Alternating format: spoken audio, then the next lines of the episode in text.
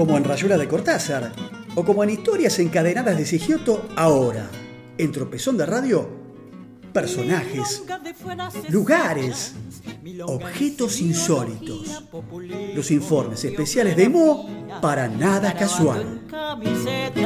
Pregunto a don Wikipedia y al lado de los tomates habrá usted querido decir verdura, ajuste y remate, exploro otra explicación, dando pelos y señales, como lima nueva aprendo con economía y debate. Bueno, ya llegamos entonces al último bloque de este tropezón de radio capítulo 28, aquí en este 22 de septiembre de 2020. En esto de recordar y rememorar y traer a, al día algunas historias de baile secreta eh, hace 150 años eh, y después de los hechos que ya hemos contado en esta columna de, de la historia de los baños en el río, todavía había gente que se bañaba fuera de su casa. El diario Clarín informaba el 23 de abril de 1969 que 110.000 personas se duchaban anualmente en baños que no eran propios. 1969. Muchas personas dedicaban sus tardes de los sábados para ir a bañarse a Casero 750 en Barracas o a Sáenz 1460 en Nueva Pompeya, donde funcionaban las casas de baño de la municipalidad porteña. Algunos recurrían a estos lugares para higienizarse porque vivían en villas de emergencia, en lugares muy precarios, pero lo cierto es que la gran mayoría se bañaba allí porque vivían en pensiones y según contaban, les era difícil encontrar los baños desocupados. En Casero 750, donde había existido un antiguo lavadero municipal y donde hoy funciona una escuela pública, se alquilaban toallas por 30 pesos y por 15 se vendía un jabón.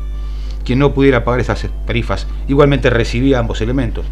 Lo que la cooperadora del establecimiento eh, recaudaba anualmente se destinaba a pintar, azulejar y reparar las instalaciones de ese predio, entre ellas una vieja caldera que funcionaba a fuel oil y que tenía casi 80 años. En verano la concurrencia disminuía, porque muchos habitantes consideraban suficiente darse un chapuzón en el Río de la Plata como antaño, como 150 años antes. Durante los sábados de invierno, mil personas por día llegaban a la casa para disfrutar de la deseada agua caliente. Los niños eran bañados en piletones especiales en la otra sede, debajo del puente Alsina, eran usuales las visitas de turistas que se acercaban a conocer la barriada y terminaban duchándose para experimentar algo tan extraño como que pisando los 70 todavía existieran las casas de baño del 1800. Y hablando de baños, así como había gente que no tenía dónde bañarse, otros más pudientes se daban el lujo de tomar un baño turco en su propia casa. Sí, señores, en su propia casa, porque esto es lo que vendía la casa de Cassell y Company en Florida 43, el llamado gabinete termal del doctor Urquhart, para mantener la belleza física y la frescura y viveza de la juventud, como rezaba su aviso publicitario. El invento consistía en una estructura plegadiza de madera y lona que formaba una especie de caja de la que solo sobresalía la cabeza de la persona que se metía sentada dentro. Un calentador eléctrico que se le colocaba en el habitáculo completaba el producto que resultaba útil para muchas mujeres, vergonzosas ellas quizás de tomar un baño turco en compañía de otras personas. Estamos hablando de un invento que era tremendamente peligroso, imagínense meter en una bolsa de nylon una estufa eléctrica, una cosa medio tirada de, contra de los pelos. Pero vamos a cerrar este, este bloque haciendo una cuatro entregas. Si me permiten, voy a hacer un 4 por 1 hoy. Hoy voy a hablarles de Ángel Gallardo. Todos la conocen, una avenida importante en, la, en Cava, ¿no? Pero fue eh, Ángel Gallardo, quien sería luego canciller de nuestro país. Se aprendió de memoria a los seis años libros como La metamorfosis de los insectos o Historias de las hormigas. Cuando regresaba del colegio, se quedaba observando a las hormigas colocaba una alfombra y se recostaba para observarlas de cerca mientras comía bizcochitos y naranjas que convidaba a los insectos. En estas contemplaciones, comprobó que en algunos nidos había unas hormigas cabezonas de las que no decían nada los libros. Atención, ese descubrimiento le reveló que los europeos no conocían las hormigas sudamericanas y se propuso estudiarlas algún día y escribir un libro que expusiera esas novedades.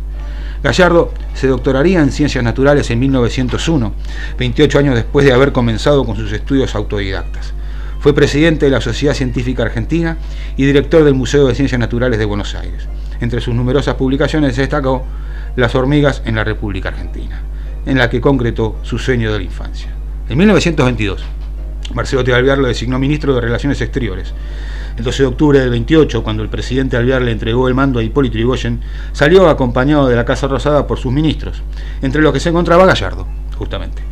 La policía nos había preparado una salida a través de la masa popular, contó en un reportaje publicado en el 33. Algunos descontentos, ubicados por donde debíamos pasar, se dispusieron a recibirnos con una silbatina.